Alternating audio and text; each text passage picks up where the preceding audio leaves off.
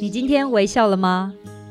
跟着微笑台湾深度走访台湾每个乡镇、每个角落、每座山、每条河，发现这块土地上更多动人的故事，让这座岛屿和你重新连结。现在就出发！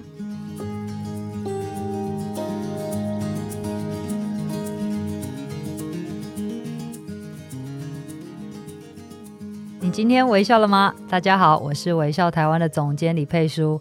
就快要过年了，相信很多人已经买好车票，安排好行程，准备返乡了吧？不过我们这阵子啊，只要是过年，最常听到就是可能身边人都在讲说：“哎，你什么时候要回哪里？你什么时候要回哪里？你要回屏东吗？你什么时候要回彰化啊，或回花莲？”这种回故乡这件事情，听起来真的就是稀松平常。但是你真的仔细去想那个字面上的意思的时候，你会发现说它其实包含了很多不同的意义。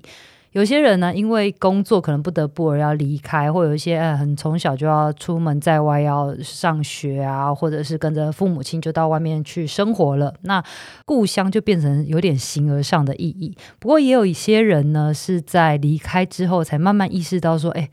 我家乡的阳光，甚至是风的味道，或者是食物，是多么令人的想念跟着迷。今天呢，我们邀请到的就是一位每天都在返乡的青年，然后呢，他也是地方青年团队回基隆的共同创办人戴瑞怡瑞。嗨，瑞！嗨，大家好，我是瑞。瑞，我们真的认识很久了。嗯，对啊，像好像一段时间，因为之前我帮天下写过一些东西。是没错，因为我那时候其实是你的粉丝。哦，不敢不敢。你那时候看到你的文章，然后那时候我印象很深刻，就是我们都说你是基隆小王子，然后你小王子，然后你一直觉得那个称号很很耻，但我一直觉得说这个很好记。我每次朋友朋友笑说，呃，基隆小王子应该去掉最后一个字，变基隆小王子。可以哦，这是不是又太好记了一点？不过我们先来讲一下你现在呃，就是创办这个呃回基隆这个团队，他现在在做什么事？我想很多听众朋友很想要先了解。OK，呃，回基隆字面上的意义就是回去基隆嘛。嗯、但其实我们创办这个粉丝团，我们一直在想那个标题是为什么叫回？对。可是回基隆这件事情，那个回字其实可以套用在各各个城市身上。嗯你可以回台北、回彰化、回兰屿、回台东，它其实可以套用到各个城市上的。那对我们来讲的话，因为基隆比较特殊的关系，它是台北的卫星城市，所以我们必须要每很多每天差不多十万的通勤大，就每天都在回基隆。对，每天我都要去台北回基隆，所以它是一个对我们来讲是每日必做的过程。嗯、那为什么会创造这个粉丝团的意义？其实我们只是那时候当初一个发想，觉得说。呃，那时候看到粉丝团，大家都会批评一些事情，嗯，就是对于基隆的不好，基隆的什么很糟糕。对，可是对我们来讲，我们觉得批评跟破坏。就是会比建设跟实做来的容易很多，嗯、就是我们讲一讲嘛，可是我们什么都不做，就是我们只念一念，我们骂一骂，没有找到那个解决的办法。对，嗯、当然，所以我们试图在这种比较悲观的情绪下，或是不断的互骂之下去找到另外一种方式。嗯、所以那时候会觉得基隆好像有一种共鸣感，是生存在基隆人的生活里面，所以我们就以回这个日剧做发想，去找到大家。会不断回想起共鸣的那个动作，对，没错，所以回基勇是这样来的。嗯嗯嗯，那你们其实从二零一七年就开始做了一些很有意思的活动，对不对？一开始我们做的事情，其实我们都做很小规模的尝试，因为我们也不是特别大的媒体，也没有说要把它当做一个很棒的事业在经营，嗯、呃，依赖它生存这件事。所以我们那时候做了几个，第一个是好好回家吃饭，嗯、因为回家吃饭的主题其实很。会有很有趣，是基隆人可能六七点下班，他坐个车一个小时回到基隆都八九点了。哎，对啊，那其实对于那时候的基隆人，都是在台北，譬如说都在他工作的地方吃完饭才回去嘛？是不是？呃，我觉得会有分两种情况，哦、一种就是继续加班，加班到回去吃宵夜，哦、我就回来庙口吃宵夜；要不然就是我就先下班，先解决一点点吃的，我再回来再吃饱，再吃饱，就会觉觉得没有好好吃饭。对对，所以在对基隆来讲，你不是特别早回基隆，你可能要三四点、四五点下班，就赶快避开那个塞车潮，嗯、要不然就是你会很卡住那个时间。所以我们觉得，其实好好吃饭对基隆来讲超重要的。要只是我们那时候做的是晚餐主题，其实我们更想做的是另外一个主题是吃早餐。嗯，因为我们要去通勤搭车嘛，车啊、所以赶车的选项当然是只有那种带着走的，然后你不可能好好坐下来吃东西。可是过去基隆的港口文化，其实为了找早餐吃好一点，有精力去上班这件事，其实都会吃一些汤汤水水的东西，嗯、所以要好好坐下来吃早餐。对金融来讲，我觉得是老一辈的金融人蛮重要的一件事情。所以那时候早餐这个主题没做到，有点可惜。所以那时候那是做晚餐的主题，然后所以那怎么做啊？那个主题？这个主题其实我们有点那时候带了一点点像是城市解谜的概念。我们不跟你讲今天晚餐吃什么，哦、我们也不跟你讲那个餐厅的地点在哪里，而是我们在基隆呃从台北搭车回来下车的那个地方接你去餐厅，嗯、大家就等在那个下车的地方，就约在那边，我们带你去餐厅，哦、然后我们也不告诉不告诉你吃什么，然后我们就是用几篇的文章跟图片去大约告诉你我们吃的是什么样的情境，嗯，然后我们就连续办了三场。然后三场完之后，又办了两场的私厨的那种比较呃价位比较高一点点的，那都都是满场的情况，我觉得还蛮感谢基隆人的支持，因为我们只是一个在网所以参加的人都是基隆在地人。呃，我觉得差不多三分之二三分之一，哦、三分之二是基隆人，三分之一是外地人，可能对这个活动蛮有兴趣的。嗯、所以吃饭这件事情，我觉得是。很基本，也是我们每天要做的事情，也是我们观察出来基隆人的共鸣感这件事。嗯、对，嗯，那其实像譬如说，二零一八年的时候，又有一个跨国的主厨的联手啊，或者是二零一九、二零二零的时候，有一些城市剧场。但是我最好奇的是，二零二一，就是在去年的时候，你们做了一个中原凉拌，就是板豆有没有？我们那个普渡完有一个板豆，你有一个板豆吃起来的。这个活动哦，这个活动其呃，这个活动其实并不是我们主要号召的，我们是。皆有感召，就是因为其实这个活动，呃，是有蛮多在地团体一起做的。嗯，那它其实并不是我们发起的，只是刚好我们是参与这个计划，然后也变得宣传这样。那这个计划其实就是回归到基隆的中原祭，基隆中原祭在一已经到现在一百六十七年了。一百六十七，对。然后其实我们小时候的记忆，不知道大家在中间有断过吗？中间有断过几次，因为呃，第二次世界大战或是一些因素有断过几次。哦、那但就。就是断掉，也不是说不办，而是小规模举办，嗯、就像今年的疫情一样。哦，对对，其实那个蛮相像的。然后我们就觉得刚好这个时间节点上。然后其实一开始去年是做呃礼包，办桌的礼包，然后在前年就是实际是邀请大家一起吃饭，因为对我们来讲就是。大家都有个生命经历，是在基隆的普渡完之后，就是呃拜拜完之后，晚上那个街坊会封街，对，然后大家一起留下来吃饭。哇塞，就是等于是居民自己。可以在那边吃饭，对，它就有点像是我、嗯、我阿妈家那条巷子，然后就是大家丢个一两千块、两三千块，嗯、然后就办桌，然后那天就会亲朋好友就回家吃饭，然后你就会看到，哎，隔壁的谁长大了，隔壁的谁呃好久不见，有一种一年一度聚在一起的感觉。对，其实我觉得它有点像是我那时候写的文案，我会觉得它很像基隆人的第二个过年，嗯，它而且只有基隆人知道的这样的概念，所以我们那时候就觉得，哎，这个好像随着时代演进下。大家不太喜欢吃板豆，因为我觉得年轻人其实不太喜欢吃板豆，嗯、每次吃婚宴场都吃的很痛苦。但现在越来越吃不到了。对，所以我们觉得这件事情是重要的，而且也是可以联系情感的，所以还是回归到情感这件事情。所以就是在庆安宫面前，呃，前面的庙城跟大家一起吃饭，办了差不多十二桌吧，嗯、也是我们第一次举办。那也是蛮长的状况。你要不要跟大家讲一下庆安宫是哪里？大家可能会误以为是庙口那个，不是。哦，那个是电济宫。对，庆安宫是在靠近康马丁鱼市场的，对，对，这是基隆的妈祖庙。嗯，对，它也是基隆的四大庙之一。对，然后很幸运的在那天就办了这个活动，但办完那个活动刚好疫情又开始紧缩，所以我们去年就是想说，既然大家。没办法好好呃一起相聚吃饭，那我们就把菜色搬到你家。嗯，就是因为在疫情的期间，很多人都是做干的食物，对，然后咖啡包、面包或是比较干的食物。我们做了一个即食的那个料理包。对，我们想说，我们超虐虐待自己的，就是把东西都煮好，然后用冷藏的方式，然后把板头料理两人份的送到你家，这样。都跟谁合作啊？都跟在地的居民吗？呃，跟在地的店家合作。哦、对，在地的店家一家是无名面馆，一家是石烤坊，他们都是基隆在地的呃厨师料理。对，他们都会，我们就跟他们一起讨论菜色。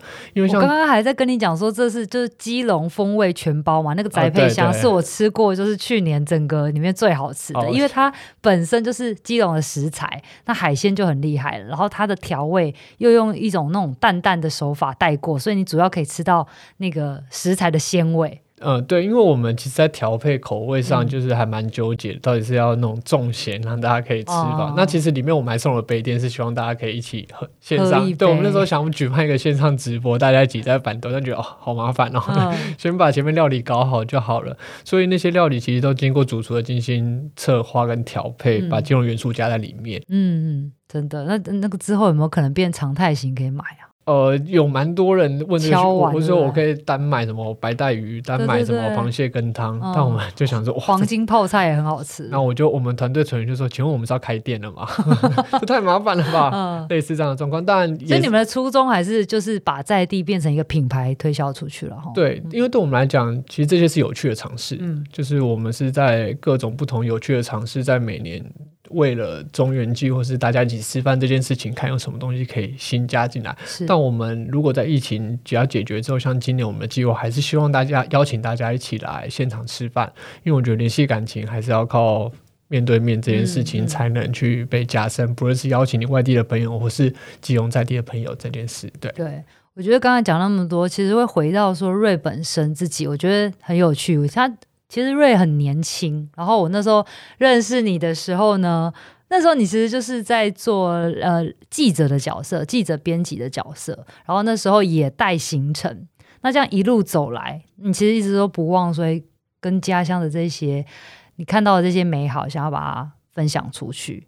那其实这也是后来为什么会有回回基隆这个 team 的产生嘛，对不对？嗯，因为说刚好呃创造回基隆这件事情，跟刚好在采访编辑这件事情，刚好时间有点重叠，对、嗯，所以就刚好有点 match 到这件事情。嗯、那我也不敢说我非常爱基隆，因为我对他的形容词一直都是又爱又恨。对，就是我觉得这好像是每个就是对自己家乡的感觉，因为你你希望它更好。对，所以你当然会有一些不满，但是你也知道说纯粹不满没有办法刺激一些进步，所以还是得为他做些什么。就是又爱又嫌，然后又很像家人的角色，你又啊一直嫌弃他又不行，然后可是你又要想办法跟他一起共好。嗯，所以我觉得对于基隆的角色是这样。那其实也在采访编辑跟做回基隆的这个东西，让我重新认识家乡吧。嗯。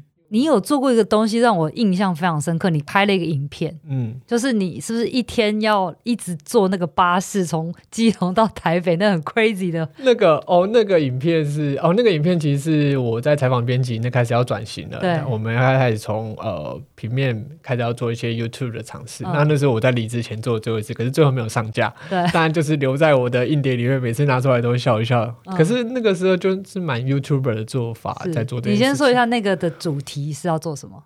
哦，回到回基隆，然后回到我们每天都要去台北。那我就想说，那如果我一直每天来回这件事情，我可以坐几趟车？嗯，我就在想这件事情，就从就从开班坐到收尾的末班车，嗯、我记得好像坐了二十四趟吧。就很疯啊！就是你就是一个小时来一趟，那走走走走到最后，我已经不知道在干。就是而且你还不知道你现在是要去台北还是要回基隆。对，而且其实基隆没有想象中那么远。对啊，对，很近，差不多最快离峰时间三十分钟就可以到。嗯、所以我就挑了一个比较比较多人做的，然后时间比较短的，就去做这个挑战，有点自虐的行为。嗯、但其实做这个主题，其实最后只是想让大家知道基隆其实没有那么远，对它是另外一种方式去推广基隆其实离你没有想象中那么远这件事。嗯、对。那我们刚才其实有在讲，说我那我那个时候我记得是哇更久之前哦，可能有八年前在做款款型的那个时候，我们就是整个编辑团队要共同到基隆去。去就是看到一些共同的人事物，才能帮那一次的主题做一个定位。然后那时候，呃，我身边的记者他就是基隆人，然后他就跟我讲说：“哇，我那个我的家乡 二十年都没有改变。”他说：“哇，怎么就是跟以前都一样？就是可能啊灰灰灰扑扑的，然后就是下雨的那种感觉。可是我们这几年真的明显感受到基隆很大的不一样，对不对？”宽宽型那时候对我来讲是个宝典。嗯，宝典意思就是，其实那时候我对家乡还不认识，我就说哇，天下竟然做这个，每个乡镇都有，那我就可以。嗯要采访前，我先看看他们做过哪些，我就不要做那 不要做那些，然后就看有什么更有趣的。哦、是，但也是借此收集到很多不同的人事物。真的。那对于基隆呃二十年不变这件事情，我觉得是一个蛮有趣的问题。就是你觉得不变的是什么？嗯，就是一个一个大问题之后要怎么去拆解那些小问题？那我我觉得到现在基隆都没什么变。嗯，就是在你的心目中，就对，就是在我的心目中。呃，基隆没什么变的原因，是因为你可以看到现在近几年基隆很多的城市翻新，你就你光是进到基隆市区，你看到火车站完全不一样。对。然后海洋广场周边的就是变很多很干净，然后整体的视野变得非常辽阔，然后也有很多的新建筑开始产生。那这件事情我觉得是硬体上的发现，改变。嗯、对，可是就是近几年我的观察是在软体上的改变，好像基隆还停留在可以更好的一个状况上。那我真就是一个基隆人，对于家乡很严苛的那个 打分数。对，可是呃，我觉得那是采用你要让大家先看到什么，因为你必须要先看到什么，先感受到什么，才有办法做更细致的调整。嗯、譬如说，我要先看到我家的周边变得干净了，嗯、我才要愿意好好的去维护它，那那个软体的行为才会跑出来。所以，可能城市变干净了，城市变辽阔了，有新的建筑出来了，我愿意好好去爱护它，跟朋友推荐。之后的那些衍生出来的行为才会让，就会慢慢跟着，就会慢慢长出来。是，所以我觉得这是做法。可是近几年，你看到很多建设不断的翻新，不论是新的或旧的，因为有些旧的古迹也是翻新完。因为以前你要提到借用古迹这件事情，只有炮台吧？嗯，就是借用很多的炮台。庙口嘛，对，庙口。那可是你讲不出来有什么真正很棒的古迹，或是你讲得出来，嗯、要不然就是已经。呃，很颓圮在那边坏掉了。那近几年修好之后，其实都给呃蛮多人焕然一新的感受。所以我觉得看到实际感受到，可能是第一步吧。嗯、那可是接下来我们还有更多可以做的东西。行动上就会跟着慢慢改变了。对，嗯，那你现在如果这样问你的话，你最喜欢跟最不喜欢你自己家乡的话，会是讲讲到哪一个部分？这应该有一百件事情可以讲之类的。呃，最我最不喜欢的还是下雨这件事。哦，就算我今天在那边生活了三十几年，或就算我还是还是不喜欢啊。下雨这件事，对，因为我觉得下雨，尤尤其是冬天的基隆下雨，哦、像最近的标准金融天气，那真的是令人很崩溃。就觉得我怎么生活在这种凄风苦雨的城市？然后，但我觉得那个心态是比较出来。如果全台湾那个时间同时都在下雨，我就觉得算了，嗯、反正大家一起受苦受难。对对对，比较出来。那现在没办法，我每次到台北都觉得奇怪，为什么过了戏子之后都没雨了？只有我拿着湿漉漉的雨伞在跟大家对话，嗯嗯、我觉得哦，这不行，要全台湾一起下来。我还记得我那时候还给了给了你一个题目，就是请你去写，是写那个伞。哦，对，你那篇写超好，因为你就是一个从雨都生长的孩子，对于伞特别有感觉。伞对我们来讲是配件，就是永远会奢侈，呃，不，也不算奢侈品，就是每天都会掉的东西。嗯、对，所以下雨这件事，但我觉得。这东西都是一体两面，它是你最讨厌的，但它可能也是成为最有特色的地方。嗯、因为下雨这件事，其实它就可以让空气品质变好，嗯、然后基隆的那个都不用什么加湿器，都是湿润程度都很高，湿度都很高。好会自我安慰哦。对，就是其实最喜欢跟最不喜欢，其实都蛮都蛮有趣的。嗯、但我觉得近几年的观察，我觉得是海这件事情呢、欸。海这件事情是因为，呃，大家做基隆很靠海，在市区可以看到海，嗯，可是那是一个很棒的事情，在夏天，尤其有蓝天的时候，又跟海，它其实没有哪一个城市的尺度是跟海这么靠近的，只、嗯、因为你说高雄或者台中，它其实都有段距离，对，就高雄可能还要。坐车，啊，你家就在海旁边。我家就在海旁边，我家到海可能骑车两分钟，我就可以看到海。而且你们从小游泳都是在海水里面游泳，是真的游泳池哦。这件事蛮纯天然这，这是蛮吊诡的是，就呃，基隆人心目中的海不在市区，嗯，它在呃东岸或西，呃，在在过在和平岛，嗯、或是可能在外木山沙滩这边，嗯、呃。对，但我们的游泳池真的是，我对我来讲，我从小就在游海水游泳池长大的。对，就是我妈就觉得基隆人好像一定会要两个技能，就是游泳跟吃鱼。嗯，我想说啊，这两个我都不太会，所以从小就有被训练到这里。那吃鱼也是后期才学会的。那呃，我觉得海。呃，喜欢跟不喜欢原因是因为我觉得它的景致非常棒，没有全台湾没有哪座城市可以这么靠近。但其实如果有细细观察到，我近几年观察啦，其实基隆市区的海不属于基隆市民，它属于呃军事，嗯，它属于贸易，基隆港，基隆港其实不是基隆市政府的，它的营收不会回到基隆市政府里面，是上缴中央，哦，所以这件事情就会变成说，其实我们跟海是有距离的，那些海是我们不能靠近的，我们只能隔了一个岸，那个岸还被架得蛮高的，还有可能是军事的禁地，让我们没有办法靠近，所以市区的海其实是。基隆人没有办法靠近的，所以我觉得那种疏离感是有点说不上来，是你靠它很近，可是你又没办法好好亲近的状况。嗯、然后，但不得不说，近几年基隆的海开始慢慢开放了，不论是海边的货柜迁移啊，或是军港开放。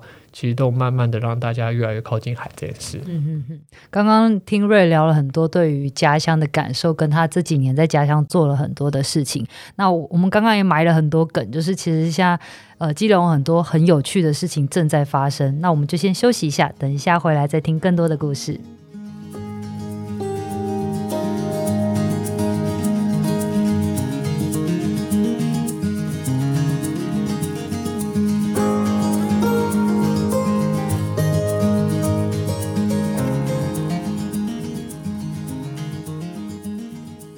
欢迎回到节目。今天我们邀请到的来宾是来自基隆的地方青年团队“回基隆”的共同创办人瑞。刚刚我们聊到瑞。呃，在基隆做的一些有趣的事情，还有串联在地啊，一起推动地方改变的各种活动啊。那我其实也很好奇哈，你身为一个基隆的年轻人，过去几年其实我们在讲那个县市合并的议题也很火热，基隆是常常被讨论到的地方哦。那这件事情以你来讲的话，以你这个基隆人来讲的话，你有什么看法？好，那我们现在欢迎市长讲话一下啊，没有啦。呃，市长提了两个方案，一个方案是跟北海七县市去合并，那七新北市的七区就是石门、金山、万里、瑞芳、平兴、贡寮跟双溪。嗯，然后另外的方案是跟台北市还有汐止合并.有两个方案去。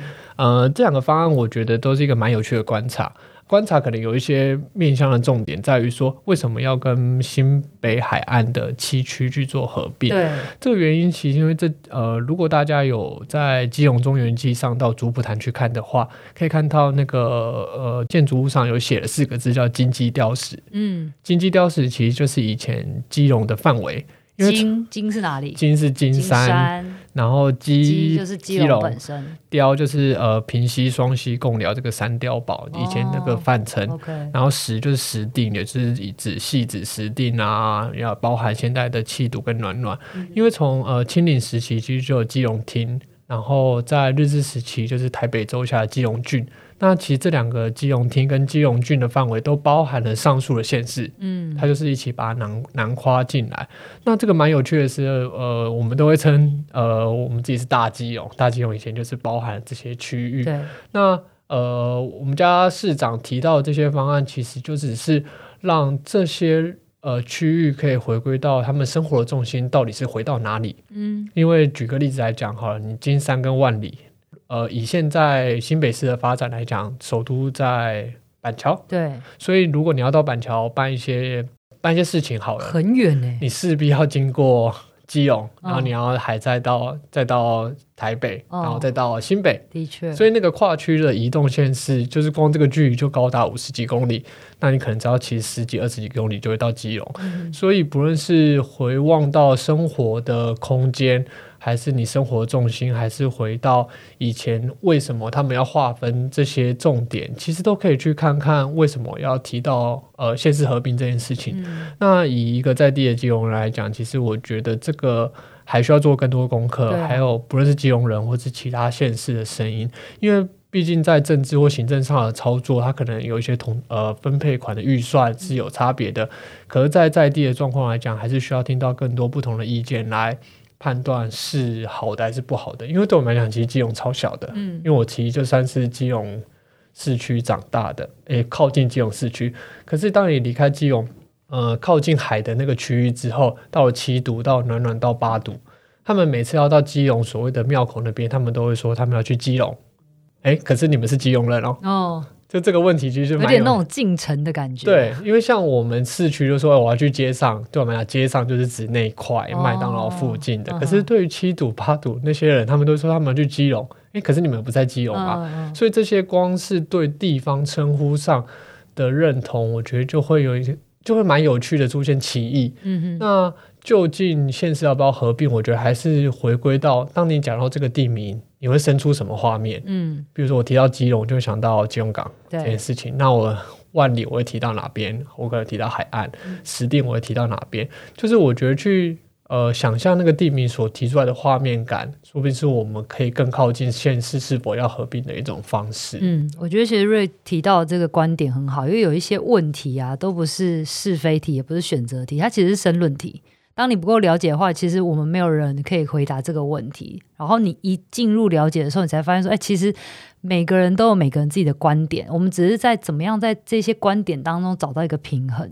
也许会是接下来比较呃适合的解决的方法跟角度。不过刚刚聊了这么多，我们又很想知道说，基隆其实对于外地人来讲，还是产生了一些很大的不一样的改变。就像你刚刚讲到这些。呃，老房子可能再度被使用了。我还记得，呃，最近应该快要开启的是一个渔会，对不对？呃，对。那个渔会，我当初在去采访的时候，它已经是一个围楼的状态了。但是你知道，它在那个围楼状态的时候，还是超级美的。那现在经过整个改变啊、修复啊，它现在打灯下去，晚上变超漂亮的。它是不是其实会回归到呃，当初文化部有一个叫做“大基隆历史场景再现”的整合计划？嗯，因为这个它是它全名叫正滨呃于会正滨大楼，嗯，这名字其实超容易被搞混的。于会正滨大楼，于会正滨，Yep。然后它是大金融历史场景在线整合计划的一个修复再利用的计划。嗯、那过去我曾经有在它还没修复进去。还没修复好之前进去看过，然后那时候里面还发生过火灾之类的。对。然后这个案子其实是基隆市渔会本来要把它拆掉，嗯，然后要盖新的大楼，或是有一些其他的。那时候真的很担心哎、欸。对，但其实呃，对我们那时候还不了解在地的时候，其实会觉得啊，这件 就是你在一片嗯废弃之中，其实你看不太出来价值，嗯，你还是要有，有一些人跟你讲说它价值所在在哪里。但我觉得这需要一些眼光，跟需要一些投注投资，才会知道这东西的价值在哪里。但很幸亏这件这个建物被保留下来，现在整修的超级美丽。然后在今年底的，呃，在去年年底其实就已经验收完成了。嗯、然后未来在今年的城市博览会也会成为金融潮艺术的一个展区。开放了吗？呃，还没有开放，因为它以后会 OT 出去经营。哦、但目前流出的一些照片，或是我们现场拍的一些照片，我也是看到那个，其实都超级美丽。那你知道预计之后会做什么吗？呃，我觉得要看承租单位要去做什么，哦、因为它的隔间跟范围其实是蛮大的，大的对，但都还在讨论当中，对，都在讨论当中。嗯、不过真的是一个蛮漂亮的一个建筑，因为它以前过去是北台湾的一个远洋基地，渔业的远洋基地，哦、所以它里面其实有有很多东西，包括很多银行在那边，嗯、然后有澡堂，有珊瑚的拍卖所。所以珊瑚，珊瑚，对，我想说好酷哦，那个场景是蛮酷的，因为旁边就是正滨渔港。那正滨渔港近几年有那个新冰山团队在地去让它越来越有声势。然后正滨渔港修复完之后，我们也期望它可以是一个呃新的基地，让大家看到过去的荣光这件事。那除了这些之外呢，是不是还有一些呃，也是刚刚我们讲到的老的房子啊，像包括基隆要塞司令部的那个校官。眷舍对不对？呃，对，呃，基隆的呃那边刚好是联动在一起，因为那个地区。在基隆往和平岛方向，其实你离开基隆市区不远就可以看到。过去都没有印象哎。对，过去我也是直接开着咻就过去了。对啊，谁知道那边居然有那种日式的老房子？对，但以前我经过的时候，它都是被围篱围起来的。哦，难怪。就是它外面有搭了那个铁皮屋顶，为了避免它再更腐坏，嗯、所以它其实那时候是遮起来，是遮起来的。哦、那这两栋，一个是金融要塞司令官邸，跟金融要塞司令部校官眷舍，嗯，名字都有点。长 记不住了。现在刚好是呃成品，嗯、呃成品有进驻在里面做旗舰限定店的开展。嗯、那那个地方为什么会有那两栋建筑？就要说到，其实在旁边一点，我们也快修复完成的一个是要塞司令官邸。嗯，那时候基呃那时候日治时期，台湾有三个要塞司令部，基隆算一个。然后要塞司令部就在那边，所以官邸可想而知，就是那时候给他的军官将领做的。嗯、然后校官眷舍就是给他们军眷属住的。然后，但我觉得更有趣的地方是，那地方叫做大沙湾地区，那边是以前基隆的第一个海水浴场。哦，嗯、对，以前基隆的第一个海水浴场就在那个校官眷舍的后面，所以它以前是海景第一排。嗯，所以是超漂亮的一个景致，就是豪宅区了。对，然后那时候在整修的时候，我们有挖到沙子。嗯，就以前真的是沙滩的沙子，哦，所以我们就留下一点做纪念，然后又送给大家。所以，然后最近那边做了一个地景公园，把它整修的都还不错。所以是书店跟呃旧的建物有开始在那边发生，就是还蛮推荐大家可以去看一下的。还有什么地方是你觉得哎最近去居基隆不能错过的？呃，我觉得另外一个最近很夯的就是太平青鸟，就是那个书店的部分，它是废弃的太平国小。呃，去有一个不一样的尝试，让书店进驻。嗯，然后所以基隆目前有两大新的书店，一个就是东城品、嗯、西青鸟的概念在那边俨然而生。嗯、那呃，未来的话，要塞司令部也是一个蛮大亮点的。要塞司令部也是快修好，然后在隔壁的小山丘上有个旭丘指挥所，嗯，也未来有一些眺望整个基隆港很棒的 view 的地方。哦，叙丘你有个你有讲过？对，这几个都是在经费底下修复再利用的一些建筑，嗯，对，所以可以让大家期待一下未来整修的状况。OK，那其实你在之前有跟我提过那个基隆屿。基隆屿之前其实有呃关岛了一阵子，对不对？对，那是因为台风的关系，然后码头其实有有有一些受损，坏对，然后但疫情期间有一些问题，所以但去年有疫情好转的情况下有开放，让大家可以登岛。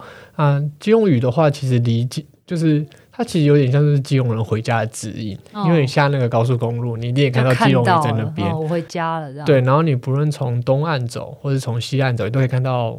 它都一定会入境啊，嗯、它都一定会在你的相机里面入镜。对，它其实就是一个蛮大的指标，哦、是堆积。那有，我只是觉得有些。外地人蛮可爱的，他会说：“请问是基隆屿还是龟山岛？” 说：“嗯，好。”嗯，对，基隆屿那就是夏天的时候会开放。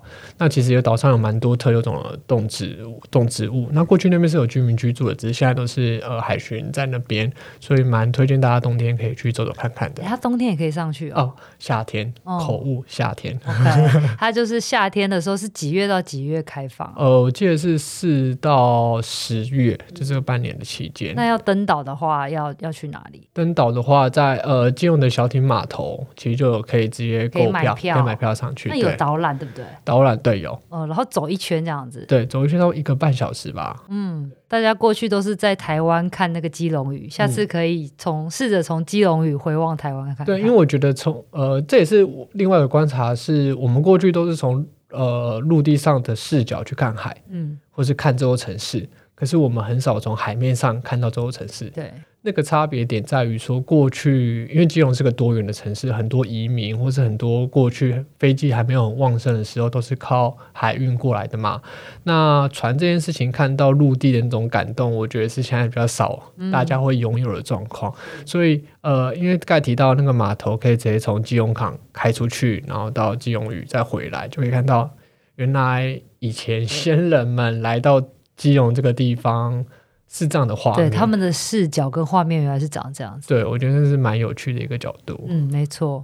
那我们再回到你呃，现在一直持续在经营的这个回基隆的呃粉丝专业好了。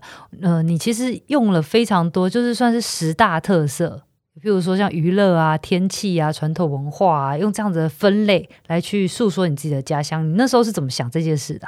嗯、呃，其实我觉得这个十大特色是每座城市都有的，嗯，并不是专属于基隆，只是你把这些东西丢去每座城市看，其实都是一个指标，嗯，就是哎，呃，好，举随便举个例子，最近张嘉义可能刚设计展完，对，嘉义的通勤是什么？嘉义的娱乐，嘉义的天气，哦，你可以从这样子的方式去切分每座城市，呃、没错，对，所以就看出每个城市不太一样的点。对，但其实我那时候，我们那这时候要讨论这个企划的时候，是要怎么想说，哎，要生出这十个东西，但这十个东西要基隆人有共鸣，嗯，我觉得共鸣点是最难抓的。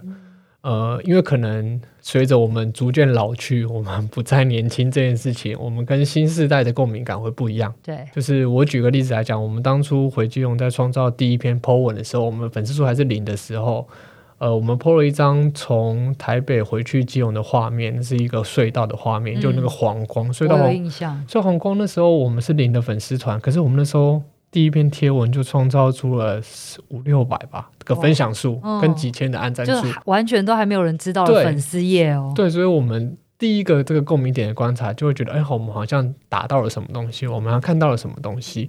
所以这个粉丝团回金融粉丝团，其实也是一直在创造共鸣感。去抓到大家有感的是什么东西，所以这些其实都是我们从生活中去播出来，看有什么是可以跟大家分享的。那其实每一个主题都可以穿到一些景点，都可以穿到一些生活上的内容，都是值得推荐给大家的。但我觉得这东西都可以有一点零版、二点零版、三点零版，随着世代跟老一辈长辈的东西都不同，都可以去做很有趣的观察。嗯但那时候也是我们在做影片的这种方式的尝试，那就还蛮感谢大家的支持，有做出蛮不错的回响。那你有没有印象？还有没有其他就是让大家都很有共鸣的一些点？共鸣的一些点哦，哦，我之前写了一个东西，天气这件事情，我因为我那时候想说，哎，好像基隆人都会带伞吧，然后那时候才被纠正跟举证说，没有，基隆人哪有带伞，那个小雨根本就是不撑伞，就类似这种东西，我觉得其实还是要呃有差的，还是有差别。对，但不得不说，呃，基隆人的通勤其实我觉得是一个优势。嗯，我觉得它优势是因为它每天在来去之前，其实啊、呃，你会感觉到疲累，你会感觉到不舒服。可是对我来讲，通勤这件事情其实带来了某一种刷新感。嗯，因为现在其实现在像我在基隆工作，我现在上班到我工作的地方，可能只要骑骑车三到五分钟，很快，超快。对对，可是以前我就要花上一个多小时去准备通勤的过程。可是通勤路上，我会发现一些事情。我也我也是因为通勤的过程中发现一点生活中非常无聊的小事，嗯、那这借由这些小事的观察，才会发现它其实后面勾勒出更大的金融人的生活画面，就像是早餐这件事情。我妈以前买早餐都要带碗汤过来，我想说为什么哪有人早餐要吃汤的？我们不是美而美或怎么解决掉吗？但没有，金融早餐有馄饨，有干面，干面对，有乌龙面。我觉得哇，那可是那就是回归到。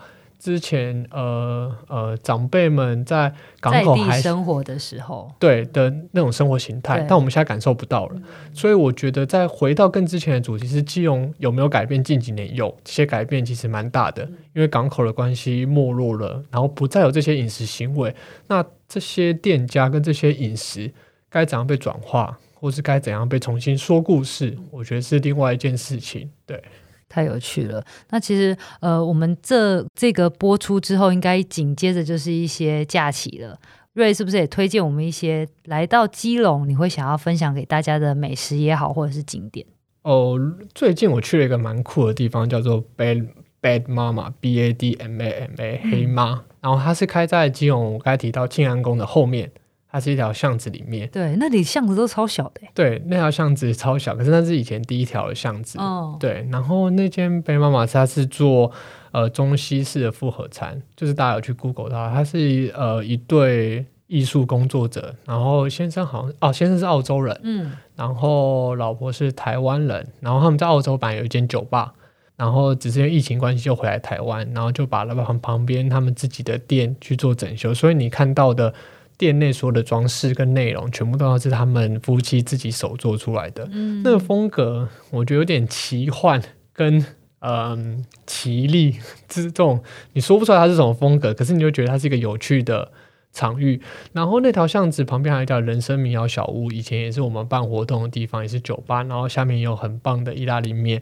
那我觉得那条巷子最迷人的地方是，如果你在那边喝酒喝到一两点、两三点，嗯，然后因为旁边就是卡马丁鱼市场，市场你就有那种神隐少女，很恍惚之间，你好像不知道走到哪里了，因为你就喝酒喝，然后你走出去你就懵了，怎么到了另外一个世界跟时空？对，然后因为走出去，你就会感觉到那条巷子都是很新鲜味。袭来，嗯、因为就是你可以闻到鱼的味道，还可以顺便买鱼回家。对，就是那种画面，我觉得是非常抽象跟迷离的。嗯、如果你有机机会在基隆喝到两三点，我觉得是一个蛮有趣的体验。嗯，所以那间餐厅呃是近期蛮常约朋友去的地方。这样，嗯、还有呢？还有呢？还有基隆咖啡店近几年就是还蛮多的，然后像是在呃基隆的太平青鸟的山下开了一间古籍咖啡店。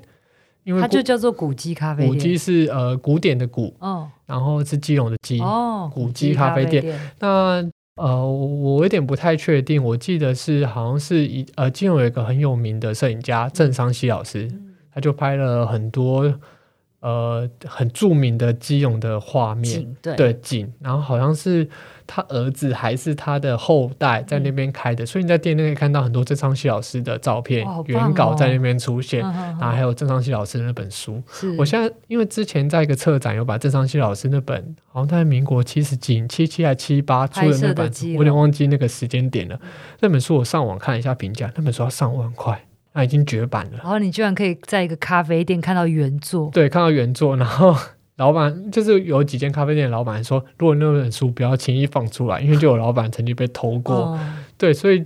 这间咖啡店结合古迹，我觉得是一个还蛮有诗意的一个状况，而且又是结合以前当代大师的作品，嗯，对，也可以去看一下。我真的很喜欢基隆，因为我自己很爱吃。然后自从那个瑞介绍之后，我就三不五时会去基隆吃一下你说的早餐，比如说像那个孝山路，现在真的是大家都知道，但我觉得还是百吃不厌。然后你知道晚上的时候，现在在那个海洋广场，嗯，会固定，你知道会有妈妈，然后会有那个呃在那边卡拉 OK，然后跳舞，就觉得哇，对，然后在海风的吹拂下，当然那时候我去的时候是夏天，就觉得哇很舒服。这个基隆是越来越宜居的城市了。嗯，孝山路跟庙口是目前的两大指标。对，但我如果推荐庙口的话，我会推荐如果可以可以的话是十一点之后再去。哦，这么晚？呃，十一点，因为基隆其实。庙口是两班制，嗯，两班制它其实服务的对象是不同人，哦，所以不用怕吃不到。对，因为两就是譬如说你在十一点之前看到的，可能是白天 for 观光客的，或是 for 白日的人们，嗯、然后晚上是 for 那些鱼市场的人们，哦、因为它其实离康巴定很近，所以他们要吃东西的时候就是会来庙口，所以你会看到一样的摊位在白天跟晚上其实不一样的地方。那其实很多基隆人晚上都会在那边出没，嗯，那是比较可以呃。捕获到野生纯正肌肉人的时候，纯的哦，才会在那边看。要不然，其实大家都会嫌平常的时候太人挤人了，然后就不会过去这样。所以晚上的庙口其实另外一个风景会比较 casual 一点，嗯，对，会比较轻松一点，但也可以吃到不同的食物。欢迎大家跟着瑞的脚步来，可以认识一下我们真正的基隆，然后当一日两日的真正的基隆人。好哦，今天我们谢谢瑞跟我们分享了很多有关于他的家乡基隆的故事，谢谢瑞，谢谢大家。也许很多人期待自己的故乡也变得这样子的热闹跟繁荣，也许也有些人希望家乡保有过去的淳朴跟美好，其实都没有不好。但是最重要的是，你要有一颗爱护你家乡的心。也希望大家可以趁着年节假期回到自己的家乡，好好的看一看，深入了解，孕育你长大的这片土地。虽然受到疫情的限制，但台湾还有很多美丽的角落等着我们去探索。微笑台湾想做的不只是带大家出去玩，而是让大家意识到，深入了解台湾的乡镇，以永续的行动、支持性的消费，可以让你的旅行成为改变台湾的力量。为自己预约不同的一年，跟着微笑台湾踏上有意义的在地旅行。现在呢，就点击资讯栏中连结，支持微笑台湾，也为你的岛屿尽一份心力。如果喜欢我们的节目，欢迎给我们五颗星。有想听的内容或是任何的意见，都欢迎留言或写 email 给我们。今天的微笑台湾就到这边，我们下次再见，拜拜，拜拜。